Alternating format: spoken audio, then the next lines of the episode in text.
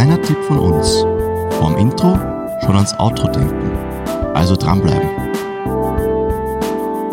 Der Stormy Elephants Gaming Podcast mit euren Hosts Christoph Jörg, Bernd Sumaida und Oliver Brunner. Hallo und herzlich willkommen. Es ist wieder soweit. Die 18. Folge ist angebrochen. Der Stormy Elephants Gaming Podcast ist wieder live. Meine Herren, wie geht's euch? Mir geht's großartig. Wie geht's dir? Mir Uli? geht's. Da schaut er mich an und dreht sich weg. Jetzt gleich viel besser. nee, ist alles gut. Alles gut. Sehr schön, sehr schön. Ich habe gleich eine Abreißer-Story für, für euch, ähm, damit wir gleich mal wissen, wo der Hammer hängt. Ähm, es gab eine Zeit lang äh, eine, eine äh, Party, die Ein-Stunden-Party. Die Ein-Stunden-Party hat sie deshalb geheißen, weil sie genau eine Stunde lang war. War zwischen 9 und 10 Uhr am Abend, war immer am, am Wochenende und war sozusagen nur eine Privatparty, also man konnte nur mit Invite sozusagen dorthin kommen, war immer in verschiedenen Wohnungen. Bernd, du hast früher bei der Gumpendorfer Straße in der Nähe gewohnt. Ja, genau. Kannst du dich noch an dieses eine Fenster erinnern über dem äh, Pferdeleberkäse-Geschäft, wo der Bär drinnen gesessen ist? ja, voll. Kann mir Das war ein, ein ominöser Bär. Jeder, der mit der U6 dort vorbeigefahren ist, war ein riesiger Teddybär, sicher brusthoch vom Boden aus, ähm, der dort im Fenster gesessen ist. Und in exakt dieser Wohnung, Das war ein ziemlich großes Fenster, also schwer zu übersehen. und in exakt dieser Wohnung mit genau diesem Bären ähm, haben wir eine Party gefeiert. Ähm, und die war zum einen einmal richtig cool und zum anderen das Ende dieser Partyserie. Ähm, die Stundenpartys wurden organisiert von, von einem, Bekan einem Bekannten, eigentlich einem Freund von mir, ähm, und dem seinen, den seinen Freunden und sozusagen man, man musste eingeladen werden und dann war eine Stunde Partyzeit angesagt. Und nach einer Stunde wirklich war Musik aus und alle mussten raus. Weil dann war es 10 Uhr, dann kamen Ruhestörungen und so Sachen. Und ja, und es wurde immer in Privatwohnungen gefeiert. Und ja, wir waren halt in dieser Wohnung drinnen und es waren dann knappe, ich weiß, das war vielleicht eine Wohnung, die war so groß wie deine, Bernd, ja, also da waren knapp 300 Leute drinnen. Wirklich. Aber Ja. es ist eh nicht so viel für 700 Quadratmeter.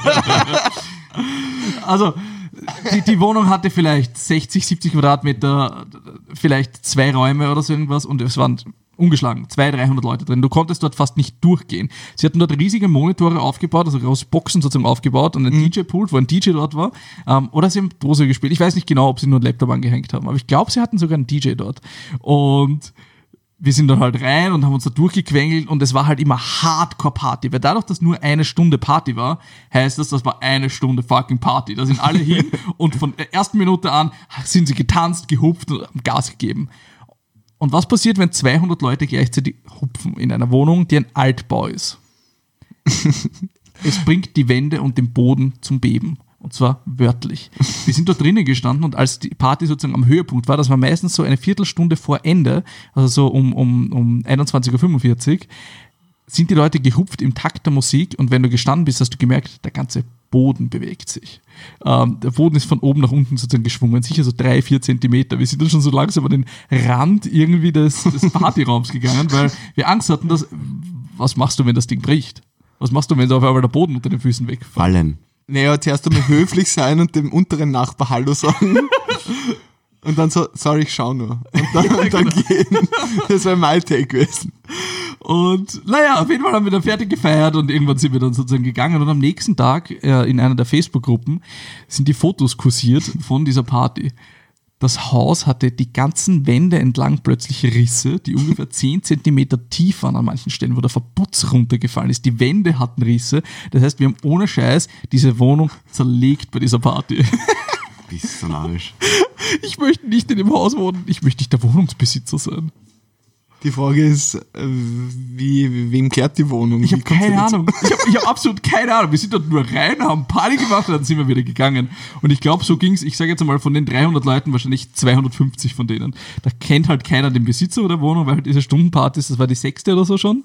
Ähm, Kurzer Drive-by. Ja, genau. Du gehst halt hin vor dem Fortgehen, machst dort eine Stunde Hardcore-Party und dann gehst du sozusagen weiter.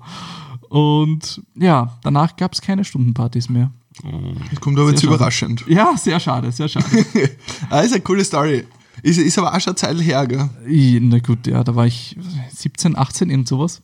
Ja, das, ich weiß nicht. Also drei Jahre her oder so. Das klingt, das, klingt aber auf jeden Fall nach einer ziemlich intensiven und geilen Stunde auf jeden Fall. Also Stundenpartys waren immer hardcore, die waren so lustig. Aber ich finde, die Idee ist eigentlich großartig, weil normal, wenn du jetzt Wien zum Beispiel als Referenz hernimmst, weil am Land ist wieder anders, ist, jede Stadt hat so irgendwie ihre eigene Dynamik, was, was Clubs und Partys angeht. Ähm, in Wien zum Beispiel passiert eigentlich recht wenig vor zwölf. Und so um halb eins, Damals schon noch. ja, der ist, weiß nicht, zumindest dort, wo, wo ich halt damals und hin und wieder jetzt Ja. noch hingehe, ähm, ist halt meistens so, um zwölf ist das nur komplett leer. Äh, trotzdem stundenlange Schlangen draußen. Und irgendwann so halb eins, eins wird's dann eher gefüllt und um halb zwei geht's dann wirklich los. Aber so, was der, das ist halt, bis halb zwei ist halt dann doch lang in der Früh. So, äh, was der, ich, ich komme ja eigentlich ursprünglich aus Kärnten und von da, da ist halt um zwei, also in diesem wir auch Tourismus. um zwei an zum Trinken. Nein, nein, im Tourismus, ja, am Nachmittag. Nein, aber in diesem Tourismus, ähm, sag ich jetzt einmal, in diesem Hauptgebiet am Klobeiner See, ähm, ist halt unter anderem ein sehr, sehr großes Kinderhotel und da war halt um zwei Sperrstunde. Ups. So in Wien fängt's an und in Kärnten hört um zwei auf. Weißt du, das sind so diese, diese Unterschiede. Kannst Da- du dich noch an London erinnern? Wir Ja. waren am John Mayer Konzert gemeinsam und dort wollten wir nachher was trinken gehen und die ganzen Restaurants und alle haben dann alle schon zugemacht und es war was, halb elf? Oder, oder kurz vor zwölf? Ja, so? aber man muss sagen, wir waren bei der O2 Arena, wo eher so, sag ich jetzt mal ein bisschen, nicht Industrieviertel, aber doch halt für Hotels sind, so für Businessgeschichten. Ja, aber Wenn's wenn bei der O2 Arena, da kommen gerade 50.000 Leute Ja, aus voll. der Arena raus. Wenn ich da ein, ein, ein Pub aufmache und sage, hier gibt's kaltes Bier und, und viel davon, dann werden ja dort von den 50.000 vielleicht 300 reinmarschieren. Das auf jeden Fall, ähm, aber was dann profitiert quasi der eine Gastronom dort, aber die O2 Arena muss das gesamte Personal dort haben, weil sie die Segmente von der Halle nicht zusperren können. Wenn, wir sind nachher weitergefahren Stimmt, ja. in die Stadt rein, ähm, also im Bezirk Soho, was so dieses Pubviertel ist, Mhm. und da war die Hölle los. Also wirklich, das, wir waren ja glaube ich am Donnerstag beim Konzert, wenn ich mich richtig erinnere. Donnerstag, Abend, Nacht, Sind wir nachher fortgegangen? nein, nein, ihr seid, warte, Wir sind gemeinsam gefahren. Wir waren in dieser Jugendherberge. ah, warst du auch dort? Ja. Na, stimmt, dann war das am Tag danach, Freitag. Stimmt. Ja, voll, weil da bin nämlich Voll. ich schon wieder heim. Du warst nämlich nur fürs Konzert draußen. Genau. Genau, kann mich erinnern. Genau, na, wir, wir waren am Freitag in Soho. Da ist die Hölle los gewesen. Also abnormal. Wirklich brutal viel. Und war irgendwie so wirklich ein gesamtes Stadtviertel, nicht nur so wie am Schwedenplatz, quasi auch so ein Eck, Mhm. sondern das ist wirklich groß, war einfach nur Pubs, Clubs, Bars, ähm, so Pizza, Imbiss, Ding, also so, ja, weiß nicht, eigentlich ein reiner Alkoholikerbezirk, so auf die Art war. War allerdings. ist wieder Elfte. Ja, nur halt mit mehr Bars und Clubs. ähm, na, auf jeden Fall super cool, aber die Frage ist, wie, wie schaut's jetzt aus? Nach dem Brexit. Jetzt ist ja offiziell. Ja, keine Ahnung, also saufen wir uns sicher weiter. Ja, wahrscheinlich müssen sie jetzt da. Verordnung vom Alle Staat. selbst versaufen. Ja, voll. Gab es nicht damals auch diese ähm, Aufzugpartys oder diese Silent Discos? Silent Disco, ja. Ja, voll. Aber die gibt's jetzt noch immer. Da Gibt's die noch? Die Ronja, also meine Freundin und ich, wir sind ja beide jetzt keine besonderen großen Partygeher mehr. Ähm, dadurch, dass bei mir in der Arbeit, wie gesagt, mit Kindern sehr laut ist, schätze ich es in meiner Freizeit ein bisschen Ruhe zu haben. Das ist Disco oder, oder halt Clubs oder sowas ein bisschen ja, zart. Und Silent Disco gehen wir aber sehr, sehr gerne. Einfach weil du kannst die Kopfhörer runternehmen und alles, was du hörst, ist die Leute, die schlecht mitsingen. Aber das ist durchaus, durchaus ganz, ganz, hat einen, einen komödiantischen Faktor. Und, und äh, so eine Aufzugparty habt ihr gar nicht mitbekommen, oder? Aufzugparty, na. Eine Rolltreppenparty war ich mal. Eine Rolltreppenparty. Ja, da haben sie am Karlsplatz haben sie eine Rolltreppe, die seit irgendwie eine, z- zwei oder drei Jahren irgendwie unter Reparatur war, eingeschaltet. Nein, nein, nein, sie haben, sie haben sie aufgelassen. Sie haben sie aufgelassen. Und dann gab es das letzte Mal Rolltreppe fahren. Und da sind die Leute mit Bieren äh, rauf und runter gefahren und irgendwer hat Boxen mitgehabt und hat Party gemacht. War das so in dieser Zeit, wo aus jeder sinnlosen Aktion also Facebook-Veranstaltung gemacht worden ist, das irgendwie Massen mobilisiert hat, wie zum Beispiel, ähm, ich weiß nicht, wirklich die dümmsten Sachen, so Alpaka-Weitwurf oder, oder irgend sowas, keine Ahnung. So komplett Das random war ein Shit. Dude in unserer Freundesliste, oder? Nee, ich weiß nicht, ich weiß nicht, da hat es wirklich alles gegeben und dann, dann sind diese Seiten aufgekommen, ähm, wetten, dass dieser Ziegelstein mehr Likes bekommen kann als HC Strache. Der hat dann innerhalb von zwei Wochen 300.000 Likes gehabt. Also da, damals hat der Facebook auch eine andere Dynamik gehabt. Ich kann es jetzt Hand aufs Herz sagen, Facebook, also wirklich die Plattform Facebook, verwende ich ausnahmslos für die Gruppen, für die Veranstaltungen und vor allem für die Geburtstage. Das. So, mehr mache ich auf Facebook nicht hin. Wieder poste den Status, den ich aber davor auf Instagram post. Einfach, falls ich irgendwas brauche, equipmentmäßig oder so. Bevor ich da jetzt irgendwie in einem Verleih gehe, mal was ausbaue, frage ich einmal, weil ich doch viel Medienleuten unter, also in meiner Friends- oder Abolisten habe, ist halt gemütlicher, was Dann fragst du mal kurz, kriegst Antwort, cool, passt, oder halt nicht, dann musst du sowieso zum Verleih gehen. Aber sonst, Facebook ist eigentlich tot. Das war ja auch diese, diese Flashmob-Zeit, oder? Wo dann extrem viele große Gruppen oder kleine Gruppen sich getroffen haben, plötzlich Autobusse vollgeräumt haben, gesungen, alles Mögliche. Habt ihr mal bei so einem Flashmob mitgemacht oder irgendwas miterlebt? Ich habe mich bei dreien angemeldet, aber bin dann nie hingegangen. Ah ja. Ich bin einer der von den, von den Leuten, die damals auf, auf Going gedrückt haben bei den Facebook-Events und dann nicht gekommen sind. Du warst so einer. Ja. Na, Shame on you. Ja, nein, nein, die Vielleicht-Typen sind noch schlimmer. Ja. Findest? Ich zeige hier auf. Ich finde ich find nämlich nicht, weil die vielleicht Typen, was der, Das denen, nur Selbstschutz, Bernd, weil du ein Vielleicht-Typ ich bin bist. safer vielleicht Typ, außer bei den Events, wo ich wirklich gehen werde und dann drucke ich halt auf Going. Aber ich drucke auf vielleicht aus dem Grund, wenn du ablehnst, ist das Event nicht mehr in deinem Kalender drinnen. Und wenn du vielleicht druckst, hast du es dann trotzdem nur drinnen. Das Ja, heißt, du warst im Endeffekt, was wenn es zum Beispiel ein Event ist in einem Monat, warst du nur nicht safe, ob du hingehst. Ähm, und dementsprechend hast du noch ungefähr Orientierung, was passiert alles und dann hast du die Option, was du machen kannst, vor allem wenn du am Wochenende was machen willst. Aber wie krass ist es eigentlich, also im Laufe der Zeit, wie, wie heftig sich das verändert hat? So, ich plane zwei Monate schon vor, weil den Typen sehe ich dreimal in der Woche oder einmal im, im Monat und la- lädt mich zu einer Party ein, ohne Handys noch. Und jetzt, wo die ganzen Facebook-Gruppen und alles mögliche möglich ist, ist so, boah, also ich weiß nicht mehr, was ich morgen vorhabe. Ja, also, Wirklich, ich muss sagen, ich, bei, bei mir war Ende Jänner jetzt schon bis Mitte März alles vollgeplant. ah, du planst noch voll. Ja, ja. Also äh, es ist gerade jedes Wochenende bei mir bis, lass mich, lass mich kurz nachschauen, dass ich nicht lüge, bis wirklich, äh, ja, den letzten Termin, den ich jetzt so eingetragen habe, ist der 28. März. Sonntag als Ruhetag oder wirklich komplett voll? Naja, da kommen dann Pen and Paper Runden und so, die ich halt reinschieben kann. Du machst ja sehr, sehr viel mit Pen and Paper, das nimmt wahrscheinlich ja, aber das sind nicht mal die Pen and Paper Sachen. Die Okay. ja, viele Sachen. Man, man, man tut sehr viel und Ah. sich dann halt mit den Freunden da trifft und dann da irgendwie was einlädt und so. Gerade so Pärchentreffen, die plant man oft im Vor Vorhinein. Ja, die schon. Weil dann sind es vier Leute, die arbeiten und dann musst du irgendwie deine Schedule ähm, irgendwie zusammenkriegen. Und das ist oft schwer. Ich weiß nicht, bist du, bist du ein Plantyp, Olli? Ich glaube, da können wir abbrechen. K klar, also ich habe Naja, mein, sehr klug gemacht. Im Endeffekt, ich habe einen synchronisierten Kalender mit meiner Frau. Ohne Scherz? Ja, sicher. Und, und meine erste Antwort, wenn mich irgendwer fragt, kannst du da als ich muss mal kurz die Sophie fragen. Jetzt nicht, um die Erlaubnis abzuholen, sondern Sophie, kann ich da vor? Muss ich da irgendwas beachten? Du weißt doch, schon seit drei Monaten, da ist eine Geburtstagsparty, da sind wir eingeladen. Ah ja, stimmt. Ja, das andere wäre lustiger. Ja, aber ich könnte auch daheim sitzen und zocken. Das ist meistens eine gute Einladung. Ich weiß nicht, ich bin eher so der spontane Mensch. Ich, ich, ich weiß nicht, wenn, wenn man sich mit dir was ausmacht, das ist ganz, ganz schlimm. Ja, vor allem, weißt du, was ich meine? Weil ich, ich bin halt irgendwie so in diesen, in diesen, ja, sehr, sehr vibe-abhängig. Wenn ich jetzt sage, okay, ich habe gerade Bock, da jetzt am Abend irgendwo hingehen, so auf, weiß nicht, ein Abendessen oder sowas, dann mache ich das. Und wenn ich es nicht habe, dann, dann halt nicht. Ich bin eher so der Typ, der irgendwie so Work-Packages hat oder so quasi Tasks hat im Endeffekt oder, oder halt so Sachen, die ich ja immer vornehme.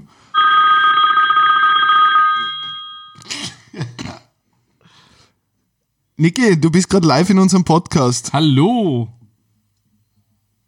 Warte mal kurz. Das traut er sich nämlich. So, Nick, Ich bin live im Podcast. Ganz du bist genau. live Ja. im Podcast. Nick Dropper Weisheit. Ihr müsst euch nur mal meine letzten drei LOL-Games anschauen, dann hättet ihr Weisheit. Dann siehst du, wie du 44 Tests in, in drei Spiele zusammenbringst. Das ist eine gute Weise. Dankeschön. Ja, cool. Nick, danke dafür. Bitte. Tschüss. Also wenn Tra- Draven Boost, Draven Boost bitte an und sonst ist 10 Euro pro Division. Ma- Abwärts, Mach mal, ne? kur mach mal kurz einen, einen Shoutout ähm, Sino Toras auf League of Legends.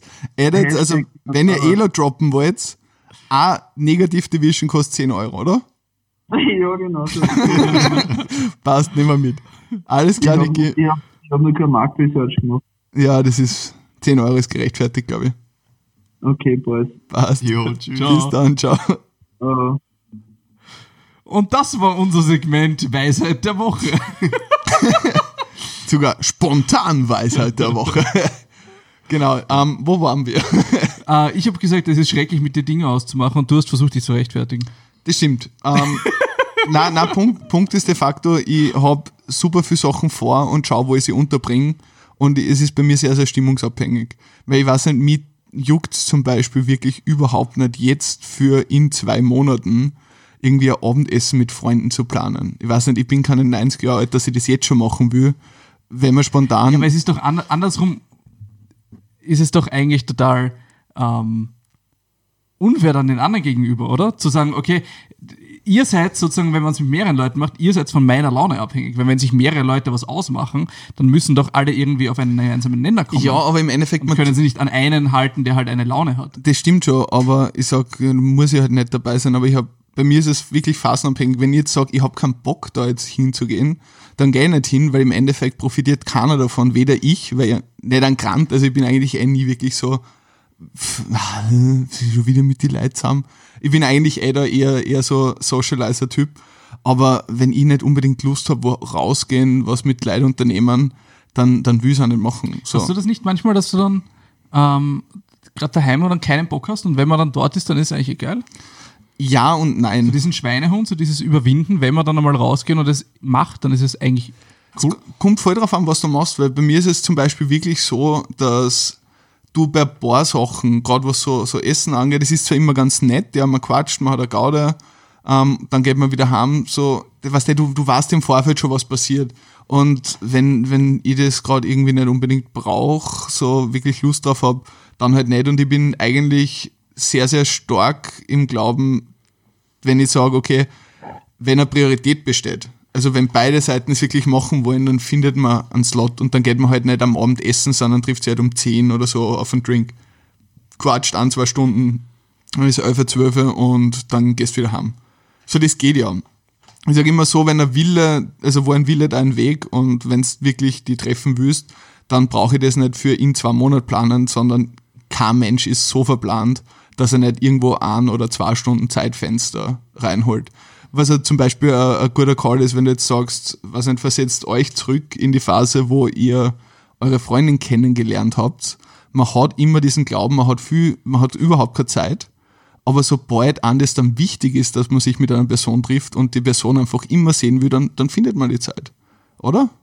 Correct me if I'm wrong, aber ich glaube, es ist tatsächlich so. Also ich war auch Ja, oft schon. in, in solchen Phasen und dann glaubt man, man gar nicht, wie man man verschiebt sich halt irgendwie so andere jeden Tag, jeden zweiten Tag sehen will und im Endeffekt dann wirklich auch diese, diese Zeiten sich freischaufelt. Dann stellen wir vielleicht einmal eine halbe Stunde früher auf, dass man irgendwas so unterbringt, dass man vielleicht früher aushört, man, wenn es die Arbeit zulässt, klarerweise. Aber ich weiß nicht, bei, bei mir bis in zwei bis drei Monate planen, das sind ohne Scheiß wirklich nur so Business-Sachen. Weil ich sage, okay, das ist ein Event, das kann ich persönlich nicht verschieben. Da bin ich entweder dort oder ich bin nicht dort. Aber der Rest ist mir eigentlich zu, zu steif, wenn ich jetzt schon was plan für in zwei Wochen. Also zwei Wochen geht, aber halt zwei Monate zum Beispiel ist mir für ein Essen planen viel zu lang. Also, sorry, aber na. Sorry, aber nein. Das, das, entsch das entscheide ich halt echt spontan. Ich muss auch sagen, also, weil du auch den Schweinehund angesprochen hast, wenn ich mal keinen Bock auf was habe, dann Ja. habe ich dort auch keinen Bock mehr. Ah, echt? Also, ich habe dann auch nicht den Dings, also ich habe es wirklich sehr selten, dass ich dann sage, oh, war eigentlich doch, doch ganz nett, ne? Wirklich? Nee, das habe ich nicht. Ich, ich, Interessant. ich weiß ja im Vorhinein schon, was passieren wird. Und ich weiß auch, was ich mit den Leuten dort reden werde. Voll. Ich meine, es kommt wie, Da brauche ich, also ich bin ja auch nicht der Smalltalk-King, ja, das Ja. ich spreche, also Ich meine, du, du weißt, was Aber- du reden wirst, du weißt nicht, was die anderen dir erzählen. Ja, aber du bist doch sowieso vernetzt und die Leute, die ich treffe, mit denen schreibe ich oder bin ich sowieso. Also ich, es gibt selten Leute, die ich jetzt wirklich einmal im Monat oder so treffe. Und selbst bei denen weiß man vom letzten Gespräch schon, was wahrscheinlich kommen wird, weil der hat dann einen Arbeitsauftrag bekommen und wird den wahrscheinlich erledigt haben. Und wow, danke. das ist eine Elo weniger jetzt. eh nur weniger. der, der Olli ist super empathisch. nee, aber das, das gibt man nichts. Aber wie gesagt, ist, es, ist- es ist aber, glaube ich, wirklich abhängig, weil das, das Phänomen, was du ansprichst, dass man keinen Bock hat daheim und dann wirklich hingeht und es ist super cool, ähm, habe ich oft gehabt, wenn ich wirklich gedacht habe, so, ich habe keine, Lust heute irgendwie so auf eine Party zu gehen oder sowas. Weil da war es de facto wirklich nicht, was passiert. Ähm, danke, Olli. Ähm, jedenfalls, was da macht Sinn, weil du weißt de facto wirklich nicht, was passiert. Aber wenn es nur abhängig ist, Ja, okay, wobei, je mehr man fortgeht, desto mehr ist es immer gleich. ja, vorher war vor allem Homepartys oder solche Geschichten, da hast du nie einen Plan, was passiert. Prost. Prost. Voll. Ähm, Prost. Ich stoß mit Chris an. Mit seinem, mit seinem puren Wasserglas. Halbliter Glas Schnaps. Mit seinem Keto-Glas. Da hat er mitgeschrieben, Ja, der sicher, Boy. da hat Da er hat er mitgeschrieben. rausgeholt. Wisst ihr, wer unseren Podcast jetzt hört? Wer? Mein Papa. Uh. Shoutout an meinen Vater. Du hast ein großes Ding getan, ähm, mich gezeugt zu haben. Gut gemacht. Ähm, du hast die Welt ein bisschen besser gemacht. Ja. Danke dafür. Und äh, wollt ihr auch ähm, wissen, Nö. Okay. ich habe gerade überlegt, wie ich den Satz anfange. Ähm, wollt, ihr, wollt ihr den größten Fehlschlag meines Vaters wissen? Ist das jetzt eine Doppelmoralgeschichte, dass das auch du die Antwort bist? Nein, überhaupt nicht. Okay. Das ist eine total, eine total fehlleitende Einführung. Ja, geht schon erzählen. Er hat mich gekostet, dass ich keine Fünfer Killing Spree bekommen habe in Call of Duty. Erzähl die Geschichte. Mein Vater, mein Vater, du da draußen, du hörst das nämlich jetzt auch, ähm, hatte ja so eine, eine Zeit, oder ich hatte eine Zeit, wo mein Internet reglementiert war, als ich noch daheim gewohnt habe. Um 10 Uhr war das Internet aus, hat man oft im Hintergrund gehört, wenn wir im TS, ah, im TS oder Skype oder so waren. Damals war Skype, glaube ich, das Skype war, ja. Ähm, und, und ich hatte einmal, da haben wir noch Call of Duty gespielt, war ich in einem Game drin und ich habe, ähm, ich glaube, auf irgendeinen Erfolg hin habe ich den, diesen Granatenwerfer, den, die Noob Tube ähm, verwendet. Und habe auf einer, auf einer Map gab es irgendwie so einen, ein, ein abgestürztes Flugzeug und da gab es dahinter so eine große Höhle. Und es war kurz vor zwölf und wir waren so im letzten, ah, kurz vor zehn und wir waren so im letzten Game und ich habe mir gedacht, passt, das machen wir noch schnell, das geht schon noch, ja, bevor mein Internet aus ist, weil der Router das halt gesperrt hat. Ähm, das heißt, ich konnte da selbst auch nichts dran ändern. Und habe dort hineingenoob-tubed und habe auf einmal mit einer Granate fünf oder sechs Leute auf einmal gekillt. Und ich bin so, yeah, freue mich voll. Und der war geschmeidig, dass ich wieder konnte, kriege ich ein Abzeichen und Dings dafür. Und auf einmal merke ich, wie sich nichts mehr bewegt. Und die Uhr hat 10 geschlagen. Ja, und, dieser, Karma. und, dieser, und dieser Erfolg ist meinem Account niemals angerechnet worden. Niemals. Das verfolgt mich bis heute. Fast forward einen Tag, Chris campt diese Höhle, ist leider kein Spawnpunkt mehr. Aber es ist halt eines der bekanntesten YouTube-Videos, vielleicht sogar unter mir. Es gibt die Wolke, es gibt 300 Gramm Schokolade, es gibt um 10 Uhr ist das Internet aus. Eine Frage an euch, und zwar wirklich äh, eine sachliche, inhaltliche Frage, und zwar wir sind ja gerade in der Planung vom eSport Summit für 2020. Ähm, für die Hörer, die es noch nicht wissen, in Wien ein großes B2B-Event rund ums Thema E-Sport. Und wir haben uns jetzt gerade einige Sachen überlegt, wo ich jetzt nur nicht spoilern will, was wir de facto machen für Themen. Aber Geht zum E-Sports. es geht tatsächlich um E-Sport. Spoiler Alert. Na, aber, aber wen hättet ihr gern? Weil, wenn wir kurz zurückschauen in, ins vergangenen Jahr, wir, wir haben Leute von Unternehmensberatungen da gehabt, rechtliche Sachen, ähm, pädagogische bzw. ausbildungslastige Sachen. Wir haben einen Gründer von EA da gehabt. Also wir haben ganz viel, also auch vom Sponsoring, PaySafeCard zum Beispiel da gehabt, von G2, von den Organisationen, wen da gehabt aus dem Business Development. Was waren so Themen beziehungsweise ähm, Personen vielleicht sogar, die euch interessieren würden, die halt auch greifbar sind? Also zumindest halbwegs möglich Ich meine, sind, nach ein- Österreich zu bekommen. Ein EA-Gründer greifbar ist, dann ist ziemlich jeder greifbar, oder? Das schon, aber der EA-Gründer ist halt über einen bereits bestehenden Kontakt gekommen. Klar. Das heißt, da kommt es halt leichter zu, zu den Ja, Personen dazu. Ähm, ich meine, was uns nicht davon hindert, dass wir da irgendwie schauen, dass wir unseren Kontakt irgendwie erarbeiten beziehungsweise ernetzwerken. Ja, ja. Ähm, aber jetzt, was der, wenn du jetzt zum Beispiel wirklich renommierte Keynote-Speaker hernimmst, die haben halt einen Stundensatz Ja, jenseits der 50.000 und das ist halt für ein österreichisches Event derzeit leider noch nicht tragbar finanziell. Ähm, aber einfach so vielleicht Themen und dann ein bisschen Personen, die vielleicht spannend wären. Ich fand die ähm, Keynote eigentlich besser gesagt das Podiums, die, Podiumsdiskussion von ähm, dem pädagogischen Teil sehr interessant. Eben selber Pädagoge, da konnte ich gut ähm, vieles nachempfinden und finde es cool, was da alles gemacht wird und auch äh, für die Schüler und auch für die Kinder ermöglicht wird. Fand die Sabrina Rati sehr gut von G2 Esports. Ähm, was war die nochmal genau? Business Development. Business, Business Development, die war sehr, sehr informativ. Ähm, die fand ich auch gut in Kombination mit dem Marco Hafmann und mit dem Konstantino von Passive Card auf der Bühne gemeinsam. Also das fand ich auch sehr, sehr interessant, was sich die da gegen sich sagen konnten. Ähm, A1 fand ich natürlich sehr interessant. Der wäre auch natürlich mal spannend. Ich meine, ist jetzt leicht gesagt im Podcast, aber die Gegenüberstellung zu Magenta, also wie sich die mal gegenseitig begegnen oder miteinander. Also das würde mich natürlich ähm, sehr interessieren, wenn man da was, weil das wäre das erste Mal. Also man muss auch mal ein bisschen Zwar, raus. zwar Ja, Competitors also- auf derselben Bühne. Das, da, muss man schon mal ein bisschen was raushauen. Ne? Da geht's nicht einfach nur mit irgendwelchen Marketing-Floskeln, sondern da muss man ein bisschen punkten. und mit Das- raushauen meint der Olli Boxkampf. Ja, gerade sagen. Richtig. Smash! Hashtag Play More Fighting Games. Das wird wahrscheinlich eh nicht passieren, aber ich finde sowas immer cool. Wenn man was das erste Mal hat, ist es immer gut für ein Event, gerade wenn man noch so ähm, im Aufbau ist.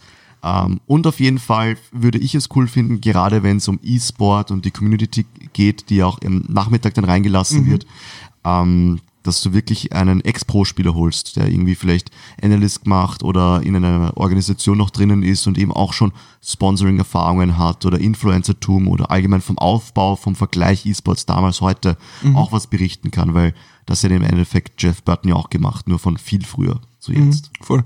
Ja, Jeff war halt einer der, sag ich jetzt einmal, ja, nicht Mitbegründer vom E-Sports, aber einer, der auf jeden Fall ja, wichtige Weichen gelegt hat, dass es überhaupt so weit kommen konnte. Ähm, aber Chris, Frage kann auch an dich gehen.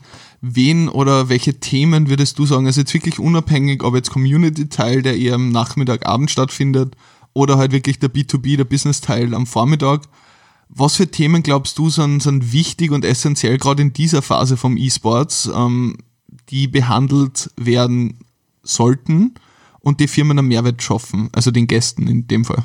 Also ich kann es nur aus der Perspektive natürlich äh, zum, einen- zum einen mal sagen, als, als Caster und als jemand, der halt gerade in der, in der League of Legends Szene sehr stark drinnen ist. Ähm, und da ist Stabilität eines der, der großen Themen. Das heißt, Teams, die auseinanderfallen, dann nicht auftreten, sehr teilweise unprofessionell sind, ähm, passiert oft und das schreibe ich jetzt einmal fehlenden Strukturen einfach zu.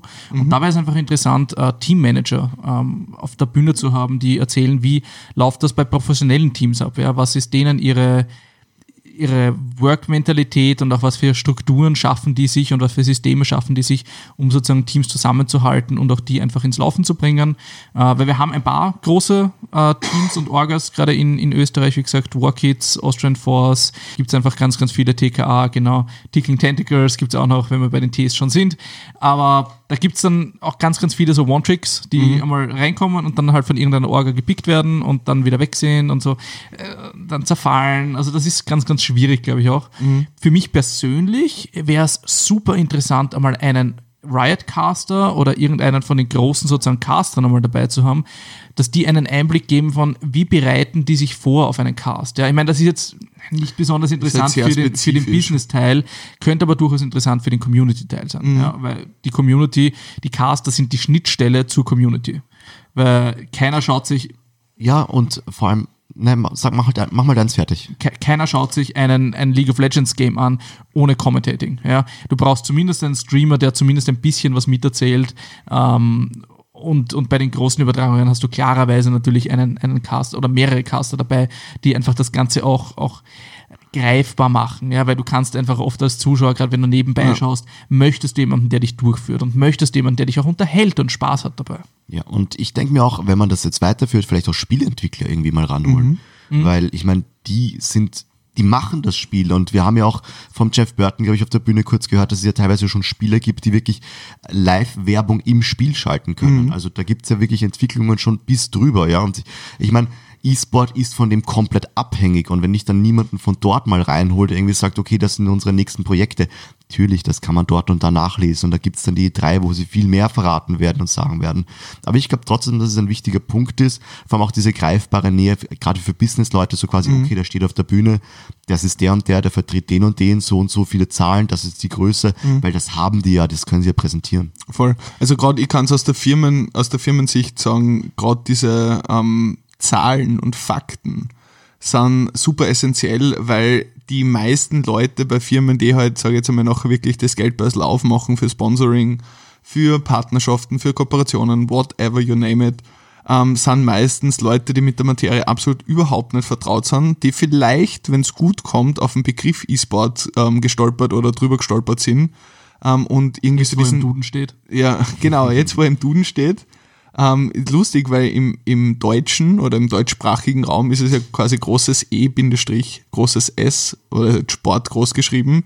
Und im Englischen ist es klein E-Sports, also mit S am Schluss, im Deutschen nicht. Ist ja wurscht, ähm, wollt, alles. ändert alles. Bedeutung, was war? Ist ja egal, Das ist aber. die nächste Folge. Aber genau. de facto Eine ist es, Stunde. glaube ich, aber echt wichtig, ähm, gerade für diese Leute, dass sie wirklich Zahlen oder Potenzial messbar, trackbar sehen und im Endeffekt dann auch verstehen können. Weil am Endeffekt jeder Marketer, der irgendwie ein Budget zur Verfügung gestellt bekommt, hat diverse Kennzahlen, also KPIs halt, an derer, also Key Performance Indicators, hast halt ähm, ausgesprochen, das ist halt einfach, du hast Ziele gesetzt, die messbar sind und diese musst du erreichen. Und dann gibt's natürlich immer so eine Schwankungsbreite. Ziele sollte man sich ambitioniert stecken, aber nicht unerreichbar. Und wenn du über deine Ziele drüber schießt, dann kannst, hast natürlich du als Marketer ein bisschen einen Hebel, was sagen kannst. Und jetzt stell dir mal vor, was ich mit mehr Budget machen hätte können. So, klarerweise kannst du das auch als Negativargument formulieren. Ah, Ja, das Budget war einfach zu klein. Da, darf ich da kurz einhaken? Bitte. Und zwar, ich habe gestern ähm, Prime League geschaut und die machen ja nach den Spielen immer jetzt Interviews mit den Spielern. Und da gibt es ja wirklich eine Bandbreite, eben auch von Organisationen, die der Chris vorher angesprochen hat, wie sich die präsentieren. Zum Beispiel die Unicorns of Love, gerade in League of Legends kennt man sie halt, sind halt immer so ein bisschen chaotisch, ein bisschen Mainstream, ein bisschen wie sie halt sind. Ja, wenn man sie kennt, kann man es wahrscheinlich einfach so hinnehmen. Und dann gibt es zum Beispiel Ad-Hoc, die momentan sehr, sehr professionell auftreten, die wirklich vor einem Greenscreen stehen mit Ad-Hoc-Symbol dann im Hintergrund, wo einer wirklich ähm, nicht nur Webcam-mäßig dasteht, sondern wirklich vor der Kamera. Die haben ein Studio. Ja, und Ja. ich meine, das sind so richtig große Unterschiede für mich als, als Zuschauer schon erkennbar. Und ich bin jetzt nicht der, der jetzt marketingtechnisch direkt drauf schaut, aber ähm, da bin ich noch nicht ganz sicher, was ich von dem allen halten soll, weil ich finde es gut, dass man den Leuten Gesichtern gibt, die hinter den Computer sitzen und da gerade mitgespielt haben, auch den Organ-Managern und Coaches und so weiter, aber dass man sich dann teilweise wirklich von seinem ähm, Schreibtischsessel. Schreibtischsessel herzeigt, finde ich dann teilweise wirklich ein bisschen fragwürdig, weil gerade im Prime League ist ja auch schon wieder ein bisschen mehr Kohle am Laufen und so. Das ist Du, jetzt nicht definitiv. eine kleine Produktion, wo man sagt, das ist jetzt nur Mainstream für ein paar Leute, die vor 50 Leute zuschauen. Das ist es ja nicht mehr. Ne? Ah. Da finde ich das, was Ad-Hoc zum Beispiel an dem Tag gemacht hat, wie ich zugeschaut habe, äh, viel interessanter und viel ähm, greifbarer, auch wenn ich daran denke, was halt im Marketing dahinter stecken könnte. Die Oder haben aber auch, auch Social Media Marketing haben die jetzt sehr Ja, stark. Also die aber- pushen da sehr viel gute Grafiken und so Sachen. Voll. nur ein Beispiel, was Ja. mir eingefallen ist. Na, aber das ist, das ist ein verdammt gutes Beispiel und das ist auch was, wo ich in letzter Zeit sehr, sehr viel drüber nachgedacht habe, ähm, weil es ein, ein cooler, cooler Rückschluss quasi auf, auf so Bildungsgeschichten sind. E-Sports ist eine der am schnellst wachsenden Branchen im Entertainment-Bereich aktuell.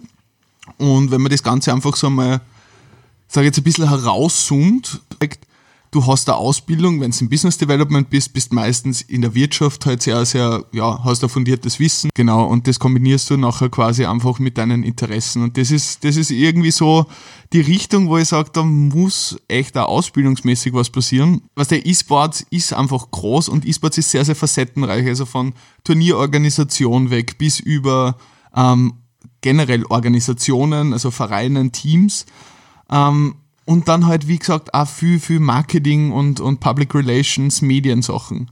Und da finde ich ist dein Beispiel halt ganz cool, weil AdHoc einfach diese, diese notwendige Professionalisierung eben einfach mit so kleinen Details wie ein Greenscreen mit einer schönen Einblendung, nicht abgefuckt in einem Zimmer, wo im Hintergrund eine angeschissene Unterhosen liegt, you name it.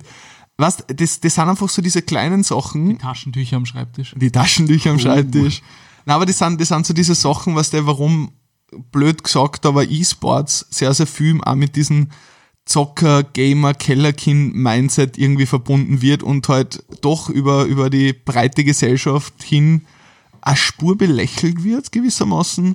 Ähm, obwohl, wenn man sich als, als Marketer rein die Zahlen, also jetzt von TV-Übertragungen, von Stream-Übertragungen, von zum Teil auch Sponsorings, weil was zum Beispiel Origin hat eine Kooperation mit Audi, ähm, G2 mit Red Bull und solche Sachen. A1 Das- mit Mercedes hatten wir, ne? A1 Mercedes und das ist in Österreich, was? Das ist jetzt auch nicht irgendwas. Und das sind halt viel solche Sachen, wo ich sage, das sind große Firmen, wirklich namhafte Firmen, würden nicht, so, so hart das jetzt erklingen mag, aber ihren, ihren Namen aufs Spiel setzen, wenn da nicht ordentlich Potenzial dahinter war. Sondern das finde ich halt ist immer, ja, Ja, vor allem den Namen auch aufs Image. ja, voll. Da geht es ja schon allein los, welches Spiel möchte ich unterstützen. Ich meine, das ist eh, glaube ich, immer ein, ein, ein Topic auch, ja. Also gerade gerade welches Spiel ist immer so ein Topic, weil CSGO zum Beispiel ist komplett rausgefallen, ob das, obwohl das eine riesen eigentlich Community hat, ja. Ähm, und eigentlich ein, ein großartiges Competitive Game wäre, gerade, weil es einfach, es ist fast-paced, es macht Spaß, es, es geht schnell hin und her. Ja. Runde es pro Runde. rundenbasierend, genau, und, und wenn man sich die einfach live übertragen anschaut, das ist so energiegeladen. Und das ist so schade, dass da Sponsoren noch nicht gecheckt haben, dass es dass dieses Stigma der, der Shooter-Games noch immer so negativ behaftet ist einfach. Ja, es sind schon sehr, sehr viele Firmen, also was der so ganz würde ich es nicht im Raum stehen lassen, sehr, sehr viele Firmen sind in, in Shooter-Games involviert. Ähm, aber es ist halt jetzt gerade vor allem in Österreich regional oder im deutschsprachigen Raum, wo halt die Leute doch, sag ich jetzt mal, verhältnismäßig konservativ eingestellt sind, gerade die großen Österreich Firmen. halt, ne? Ja, ist in Deutschland, ist, ist, ist es wahrscheinlich schon offener, aber weil einfach der Markt viel größer ist. Ähm, aber ja, was da ist, trauen sich einfach die Leute zum Teil nicht drüber, weil dann ist irgendwo Schlagzeile, Schießerei, dann kommt irgendein Politiker daher und sagt, ja, das ist, weil der immer Shooter-Games gespielt hat. Genau. Und zack, wird einfach äh, beschissene Tat in, auf Shooter-Games, weil es Genau. halt leicht ist. Es war ja damals in, in Ape, Aber äh, das, das ist genau, was ich gesagt ja, habe. Es ist voll. halt schade, dass dieses Image noch immer da ist. mh, voll. Ähm, und deshalb trauen sich halt Firmen nicht drüber. Ja. Voll. Aber was der einfache Lösung wird, einfach Erfolg, sage ich jetzt dabei. Ja. Für die Leute ist es halt plausibel. Ja. Aber in, in Amerika war ja auch so ein Beispiel.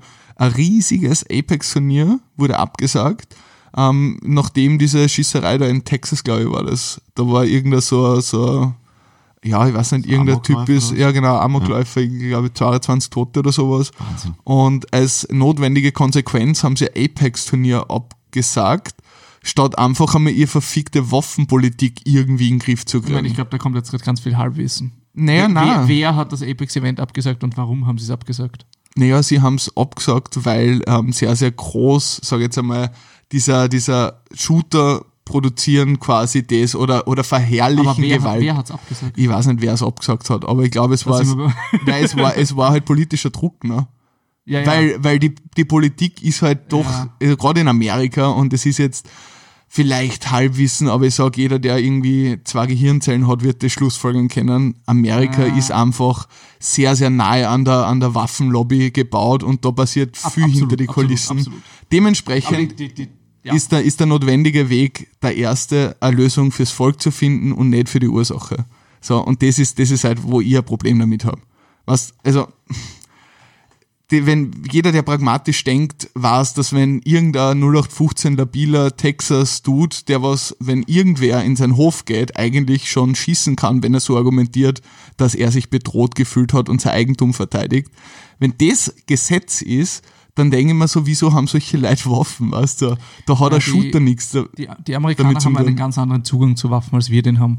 ja, ja, Also, voll. das ist einfach, das, die, ganz andere, oder die Amerikaner ist schon wieder so eine totale Verallgemeinerung. Naja, wir reden halt von der, von der, vom, halt vom ein- Durchschnitt Ein, in kann dem Bereich. Ja, das kannst du auch nicht sagen. Es gibt halt eine, eine, eine, eine starke Meinung in der Richtung, äh, die halt eine sehr, sehr starke Meinung sozusagen zu Waffen haben. Aber das ist ein sehr großes Thema. Ich glaube, das, das kann man jetzt nicht. da reißen wir jetzt was ganz anderes an. Über das haben wir auch schon mal geredet. Bleiben wir beim E-Sports. Okay. Bleiben wir beim E-Sports. Ich glaube, eine Sache, die auch natürlich ein, ein Thema ist, warum ähm, Teams auch so unprofessionell teilweise einfach rüberkommen, weil sie auch teilweise unprofessionell sind. Ja? Ja, ähm, und natürlich klarerweise, weil da auch sehr, sehr viele junge Leute drinnen sitzen. Und gerade bei den Spielern, also wenn du dann halt Spieler, die 16, 17 Jahre alt sind, 18 Jahre alt sind, in einem Umfeld, wo dann lauter 20, vielleicht 25, 30 Jahre drinnen sind, die sich dann nichts sagen lassen oder so Sachen, ich Nee. glaube, das ist ganz schwierig. Tut mir leid, aber das finde ich eine extrem, also finde ich eine, eine Ausrede, die diese Jungen verwenden. Muss Ja, ich- ja, genau. Weil wenn ich Absolut. mir jetzt, wir haben kurz in der Pause ähm, über, über Fußball gesprochen Mhm. und ähm, wenn ich mir zum Beispiel den BVB anschaue, gerade ihr Top-Trio vom Angriff ist einfach drei, äh, das sind fast noch Kinder, 17, 18, 19 Jahre alt, die gehen jeden Tag zum Training, sind in einem gemeinsamen Auf, ähm, gemeinsam mit dem Team jeden Tag unterwegs, Genau. liefern Top-Performances, die sind 17, 18, 19, so wie E-Sportler. Da brauche ich keine Ausreden, da muss ich mich als Manager drum kümmern, da muss ich Verträge machen und Geld ist bei den großen Firmen, also bei den großen ähm, Organisationen. Organisationen genug am Laufen. Also da brauche ich jetzt nicht drüber reden, dass die Verträge zu schwach sind oder so. Das kann ich mal von mir erzählen. Fußball meinst du, oder? Nein, auch im E-Sport. Okay. Auch Ja. im E-Sport. Also am Top-Level Sachen, zumindest. die zum Beispiel vor einer Woche gerade erst passiert sind mit äh, Forgiven, wie der über Schalke hergezogen hat, über den eigenen Verein, über seine Mitspieler, obwohl er selber nur Entschuldigung, Bullshit zusammengespielt hat, ist eine Frechheit. Mhm. Zu Recht raus aus dem Team mit dem, ja. Und bloß kein anderes Team, jeder wird ihn wieder nehmen. Er spielt leider zu gut noch dafür momentan, ja. Aber das sind so Sachen, und da, da bin ich froh, dass es zum Beispiel Schalke auch getroffen hat, weil die sind da knallhart. Die sind aus einem Fußballverein raus, die haben gesagt, okay, das ist gewesen, du bist raus. Ich möchte nicht wissen, was bei anderen Teams passiert wäre, wie lange die da noch zugeschaut hätten. Ich stimme dir da voll zu. Also ich glaube, das ist beim Fußball ist es ganz anders. Ähm, auch gerade mit jüngeren Spielern. Ich glaube, dass da die Spieler halt, ich glaube, der große Unterschied ist einfach der, dieser Mechanismus und diese, diese ganze Maschinerie rundherum. Du hast ein viel größeres Environment, du hast viel größere Teamstrukturen, wo die Spieler, die kommen, es fangen ja mit 17, werden die jetzt nicht plötzlich an einem Hinterhof entdeckt oder so, sondern die sind ja dann schon in den Jungteams und sind da schon in Teamstrukturen drinnen und eingebettet in Beziehungsweise Struktur. in der Ranked Ladder halt recht weit oben. Nein, nein, ich rede jetzt vom Fußball. Also vom Fußball. Okay. Ja, da kommt sorry. dann Das ist Ja, in fängt auch mit- schon mit Academy-Teams. Ja, ja, aber noch, noch, noch viel kleiner und die Academy-Teams sind noch viel unprofessioneller, als jetzt zum Beispiel ein Fußballverein strukturiert ist. Gerade eben ein, ein BVB oder sowas, ja. Die Academy von einem BVB ist wahrscheinlich, die haben dann ein eigenes Haus und eine eigene Akademie und so Sachen, ja. Also ich, ich glaube, von, von der Rapid gibt's in Wien ja auch eine eigene Rapid, irgendwie, Gibt sogar mehrere, aber Himmel, Himmelhof. ja. Genau, und, und ich glaube, das ist ein großes Ding, dass du die Leute halt dann auch schon von der Erziehung natürlich, äh, von, von der Perspektive sozusagen gleich einmal rein erziehst in das System, weil die kommen dann mit 14 da schon rein Klar. und sind sozusagen sofort in einem System drin, wo sie auch den Gruppenzwang haben, wo ihr, ihr Freundeskreis alle da drinnen sind und sie da sozusagen da auch aufwachsen. Und ich glaube, das hast du beim E-Sport halt nicht, Ja. weil du halt viel schnelllebiger bist und Teams viel mehr gewechselt werden und gerade bei den Jungen auch viel sozusagen hin und her geht, weil es natürlich auch nicht die Finanzen da sind, noch nicht im E-Sport. Ja, also ja und nein. Ich sage mal, in dem E-Sport, den wir jetzt äh, lokal erleben, wahrscheinlich. Da ist es sicher schwieriger, Leute mit Geld an der Stange zu halten. Da muss man über andere mit Werten und so weiter spielen, auf jeden Fall, mit Erfolgschancen. Aber wenn ich mir jetzt anschaue, ähm, Beispiel G2 ist jetzt einfach klar jetzt ein sehr hochgegriffenes, weil es einer der besten Vereine ist, die es Organisationen ist, die es momentan gibt. Die sind klar organisiert, die sind klar mit ihren Spielern, die haben Ja. viele Erfolge zu ver- und nicht ohne Grund, ja. Und vor allem, was haben sie dieses Jahr geschafft, als eines der ersten League of Legends Teams überhaupt? Sie starten mit dem gleichen Roster wieder. Quasi ungeschlagen, ja. Das ist das eine Mal, wo sie es gepatzt haben. Aber das ist ja nicht ohne Grund so. Und Ja, da denke ich mir, nicht, wenn ja. du mit so unter Anführungszeichen jetzt aus pädagogischer Sicht auch gesehen, ja, einfachen Mitteln, mit Struktur, mit klarer Organisation punkten kannst, finde ich es einfach lächerlich, dass man nach fünf oder sechs Jahren bei denen, wo das Geld fließt, jetzt bitte nur bei denen, wo das Geld fließt, ja, es noch immer nicht geschafft hat, dahin zu kommen. Dass man die Spieler hält, dass man die Spieler wirklich gescheit verpflichtet, dass man sie jetzt, ich möchte niemanden die Meinung oder so auf Social Media ver, ähm, verbieten, um das geht's mir ja gar nicht, ja. Aber ich weiß, welche Leute ich mir da ins Boot hole. Die sind in der Szene bekannt. Ja, voll. Und das, das sind so die Punkte, wo ich sage, da muss man ansetzen, da gehört endlich eine Professionalität her. Voll, aber ich finde die Professionalität, ähm, und das sage ich jetzt, sage ich jetzt mal aus organisatorischer Sicht, ähm, liegt nicht in, in der Verpflichtung von den Spielern, sondern in der Verpflichtung von Ver Verein oder Team, Organisation und Management. Weil es ist genauso, wie wenn ich zum Beispiel sage, ich baue eine Firma auf. Es ist ja nichts anderes, nur dass ich halt quasi nicht Mitarbeiter habe, sondern professionelle Spieler. Klar. So, de facto ist es mein Job in der Geschäftsführung beziehungsweise ähm, im, im Sponsoring, dass ich Kohle aufstelle, weil je mehr Kohle du hast, desto leichter ist es, zu guten Spielen zu kommen. Klarerweise ist Kohle nicht alles, weil du musst halt auch wie bei einer gescheiten Firma, dass du die, die Mitarbeiter wirklich binden kannst, musst eine Kultur aufbauen, du musst ein Mindset aufbauen, du musst gemeinsame Werte aufbauen und das liegt nicht in der, in der, sag ich jetzt einmal, Kompetenz oder in der Verpflichtung der Spieler, sondern an der Organisation selbst. Ja. Und das, das ist das Hauptproblem, dass sehr, sehr viele Organisationen oder Teams dadurch entstehen, quasi in einem E-Sports-Titel irgendwie sich etablieren, einen Namen machen, weil sie spielerisch sehr gut sind, haben dann eine gewisse Visibility am Markt und, und sind präsent und man kennt sie vielleicht schon, weil sie ja gut spielen. Und aufgrund dieses Erfolges etabliert sich noch eine Organisation, wo sich andere Leute zugehörig fühlen. Ähm, aber es sind keine, keine Management-Kompetenzen de facto da. Und das ist, das ist wirklich das Problem, weil wenn du G2 anschaust, oder gehen wir nur zurück, schau da TSM an. Die, die Story von TSM, TSM ist eine der ersten wirklich großen professionellen E-Sports-Organisationen gewesen. Und du kannst mir nicht erzählen, dass der Reginald mit 22, wenn wir davor auch geredet haben, dass die Jungen oft diese Kompetenzen vielleicht nicht mitbringen, was er gemacht hat. Und das gibt es auch ziemlich viele Stories, wo er einfach interviewt wird, wie er dazu gekommen ist. Was er gemacht hat, ist, er hat sich einfach, so wie man es macht, einfach mit wirklich schlauen Leuten umgeben und hat durchgehend Fragen gestellt, weil er das Mindset hat, okay, wenn er das macht, will er genau alles wissen, wie es funktioniert und war hungrig, er war durstig und er wollte vor allem einfach eine große Sache aufbauen. Und ich glaube, wenn man eine E-Sports-Organisation, vielleicht nicht jetzt, aber von, sage ich jetzt einmal, die letzten drei Jahre weggeschnitten davor, an Fanbase hernimmt, hat TSM was geschafft, wo G2 jetzt wahrscheinlich in dem Ausmaß noch nicht einmal dran ist. In meinen Augen. Weil es sind jetzt nicht mehr, wo TSM die letzten zwei bis drei Jahre nicht wirklich Erfolge erzielt hat. Also so große Erfolge, wie sie damals gehabt haben. Siehst du trotzdem, wenn du in LEC oder, oder in, in äh, LCS-Chat reinschaust auf Twitch, nur immer dieses Meme, die TSM One oder TSM, TSM, es ist überall präsent. Das ist, das ist halt extremes Branding, das ist extremes Storytelling vor allem, was die Leute im Endeffekt zugänglich und, und halt, sage ich jetzt einmal, dieses Zugehörigkeitsgefühl geweckt hat.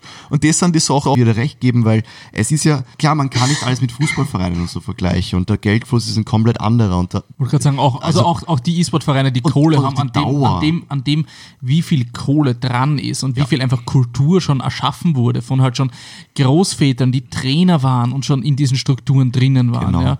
Und wenn die Leute, die man dann im Profifußball sieht, sind ja nur die, die Top 1% sozusagen der, der, der Klasse von, von 70 Leuten oder was. Ja. Also das ist halt ein, ein ganz anderer Pool und eine ganz andere einfach Dimension. Vor allem, da gibt's ja auch noch immer diese, äh, ich nenne es mal Freigeister. Ja, so ist es ja nicht. Ich find's halt ein bisschen lächerlich, dass jetzt, ich sage mal, E-Sports, sage ich mal, competitive gesehen, wo Kohle fließt seit fünf, sechs Jahren, grob geschätzt, wo man sagen kann, auch in, in Europa und so mit zwei Second Divisions, mit Academy Teams, mit ein bisschen Kultur, die man schon erarbeiten konnte, wenn man jetzt wirklich von Anfang an eine Orga dabei gewesen ist, ähm, hat TSM sehr klug gemacht.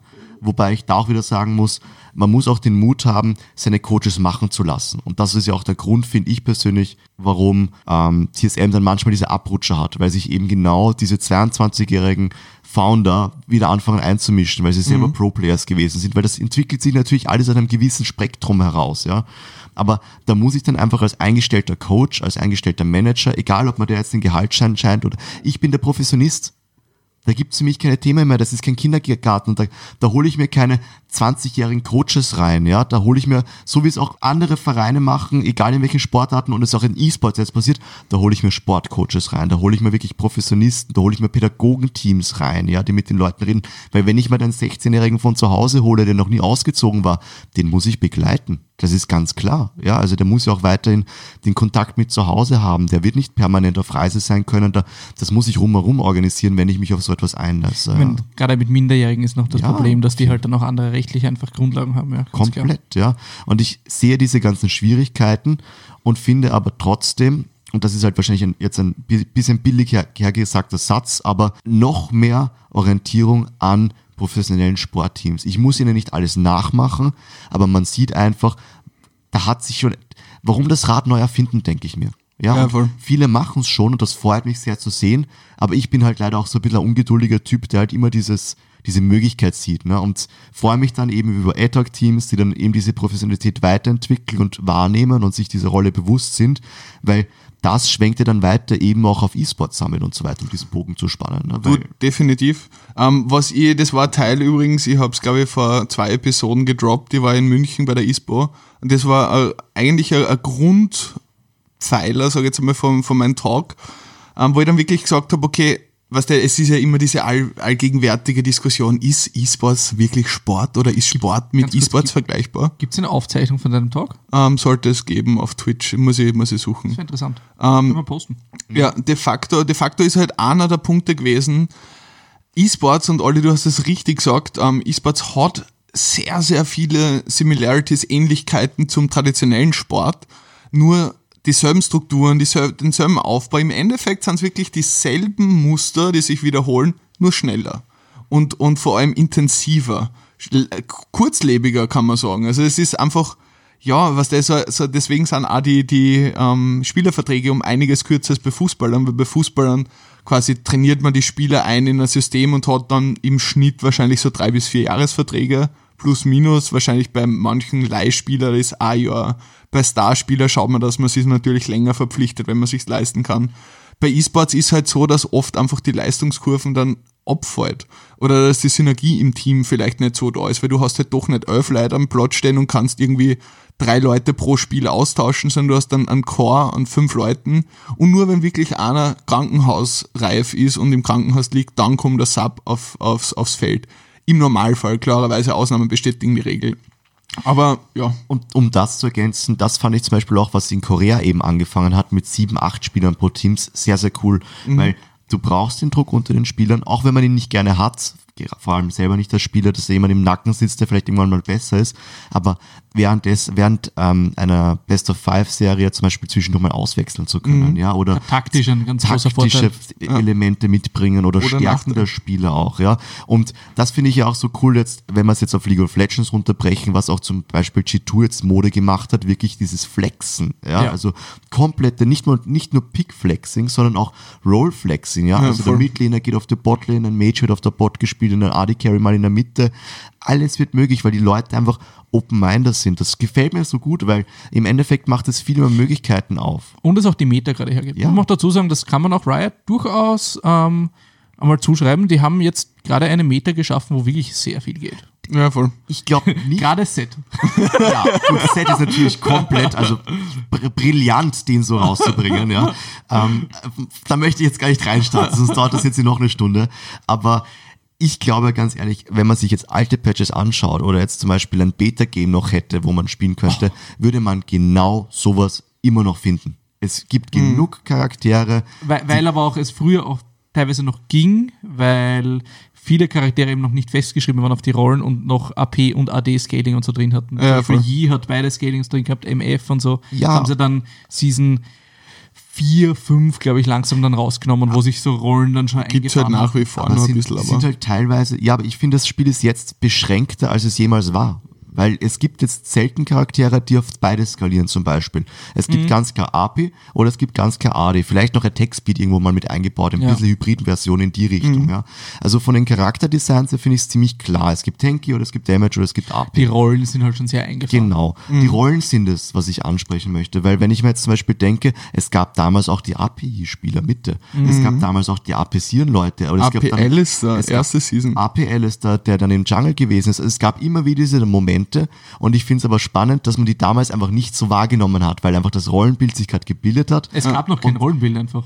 Es, es Ja. Es war, eine, es war eine Entstehung, ne? Ja, Man genau. wollte diese Fixierung haben, die eigentlich nicht notwendig ist, die man jetzt wieder aufbricht. Also Ja. total spannend, also schön. Also mir gefällt das. Ähm, ihr habt gesagt, wir haben jetzt echt viel coole, äh, eigentlich einen sehr coolen E-Sports-Talk gehabt. Mhm. Ähm, aber ich habe da so einen schönen orange leuchtenden Knopf vor mir.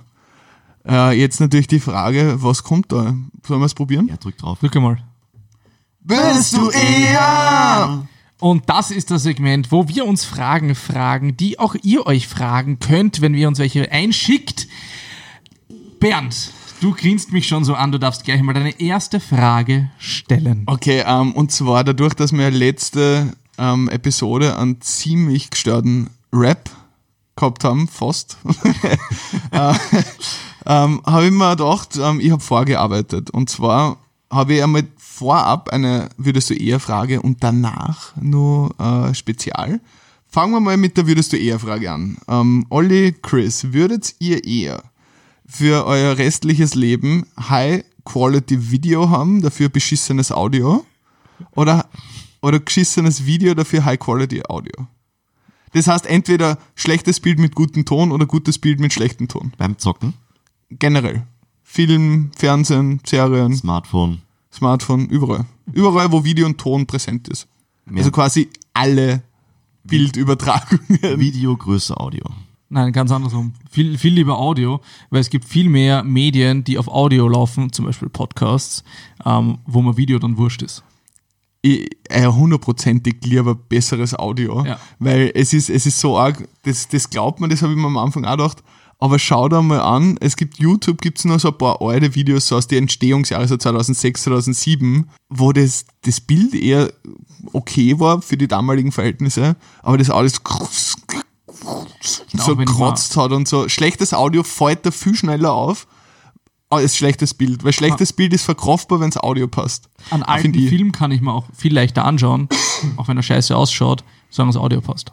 Also auch, Also ich denke gerade viel weiter raus. Ich, also ich habe extra gefragt wegen Zocken und so weiter. Mhm. Ich denke aufs Smartphone zum Beispiel. Klar, telefonieren ist dann das andere Thema, aber ich möchte sehen, auf was ich draufklicke. Ähm, U-Bahn-Anzeigen, wenn ich eine Uhr aber anschaue. schle schle Es geht, heißt- es geht um Video-Audio-Formate, also quasi Videos eigentlich de facto. Aber ich glaub, sch schlecht heißt nicht unleserlich. Ja. Schlecht heißt nur statt 1000, 1080 Auflösung eine 144. ja, aber ich meine, es, es kann wahrscheinlich einfach so 360 ähm, p sein oder 460, also wo es einfach schon kriselig ist, aber jetzt nicht unbedingt äh, unerkennbar, was im Video ist. Ich, ich würde trotzdem Video nehmen. Das heißt, wir haben einen Olli im Team Video, Chris, Audio. Team Audio, ich bin auch eher Team Audio. Ähm, genau, und ich habe gesagt, ich habe vorgearbeitet, und zwar, es ist der Flashening. Uh, Oh, Der Flashening. der Flashening. und zwar, ähm, Okay. wir machen so, wie wir es beim letzten Mal besprochen haben. Ich zeige auf irgendwen, der gibt zuerst die Antwort, Ja. dass das Ganze flüssig geht. Okay. Und zwar in ihr oder over ihr. In ihr. Over ihr. Oh ja, also Kopfhörer. Entweder solche oder Stoppel. Mach, mach, machen wir gleich die nächste Frage. Okay. Nicht, genau. Immer eine Frage, eine Person. Gitarre, Klavier. Gitarre. Kebab oder Pizza-Eck. Kebab. Duschen oder Baden. Duschen. Shooter oder MMOPG. MMOPG. Basketball oder Fußball. Äh, Basketball? Basketball! Chess Dance. Das war der Flashening. Der Okay, schön, haben wir noch, würdest du eher fragen? Ich hätte noch eine. Ja. Die hat mir die Sophie heute mitgegeben. Okay. Fand ich ganz cool. Und zwar, Moment, ich muss kurz. Okay, würdest du eher dein Heimatland nie mehr verlassen oder nie mehr in dein Heimatland zurückkehren können? Ich sag's nochmal, Nochmal. okay? Würdest Kann du ich die Frage eher, noch mal hören? Ja, natürlich, gerne. Ich, ich lese sie nochmal vor, okay? Ja. Okay. Würdest du eher dein Heimatland nie mehr verlassen oder nie mehr in dein Heimatland zurückkehren können? Pah, das ist schwierig. Mhm. Das ist verdammt schwierig. Dadurch, dass mein Heimatland relativ gut ist, würde ich sagen, eher es nicht verlassen. Ja, wahrscheinlich ist das die plausiblere Antwort, obwohl ich super gerne auch unterwegs bin. Ja, ich würde es wahrscheinlich nie wieder verlassen, obwohl es ist sehr, sehr schwierig, die Frage. Aber eher, eher nie wieder verlassen, weil Österreich ist schon ganz labernd. Ganz Rot, lässig. weiß, rot.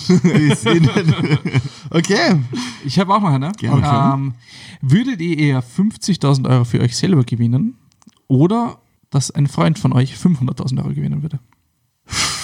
Weiß der Freund, dass das aufgrund einer Entscheidung von mir passiert? Nein. Ha, schwierig. 50.000 für mich. Safe. Fickt euch. Ja. Ja.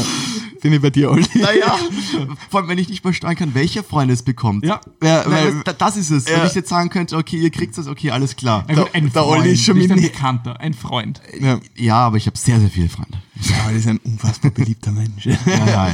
Äh, ich, ich, war, ich, hab, ich hätte schon einen Hebel gehabt, so, okay, du warst der, 450.000 hast du gewonnen.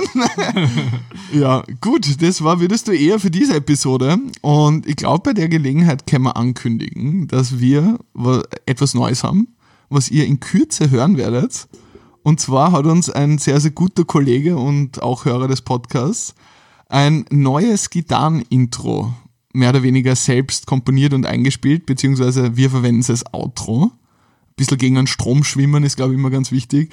Und zwar ähm, der Kopsch, auf Instagram auch at Kopsch, äh, Shoutout. Wird wirklich, verlinkt. Shoutout wird verlinkt, ist einer der talentiertesten Musiker, die ich kenne. Holy shit, er ist so gut. Und er ist vor allem ein verdammt, verdammt fast Study. Das heißt, wenn der irgendwie vornimmt, sich musikalisch irgendwas zu lernen, dauert es keine drei, vier Monate, bis der das Instrument nicht beherrscht, aber halt auf einem überdurchschnittlichen Level spielen kann. Und muss sagen, die Grundidee war im Endeffekt, dass er für uns das Intro komponiert. Das war dann leider zeitlich ein bisschen zu kurz und das hat nicht ganz funktioniert. Ähm, vor allem, weil wir nicht unbedingt präzise Anforderungen gehabt haben. Was macht aber ihr? Ein Intro. so, Mach wie- halt mal. Wie Ich mein es sein? Musiker, oder? Wie, soll es, wie, wie stellt euch das Intro vor? Ja, Intro halt. Ein, ein, einführend.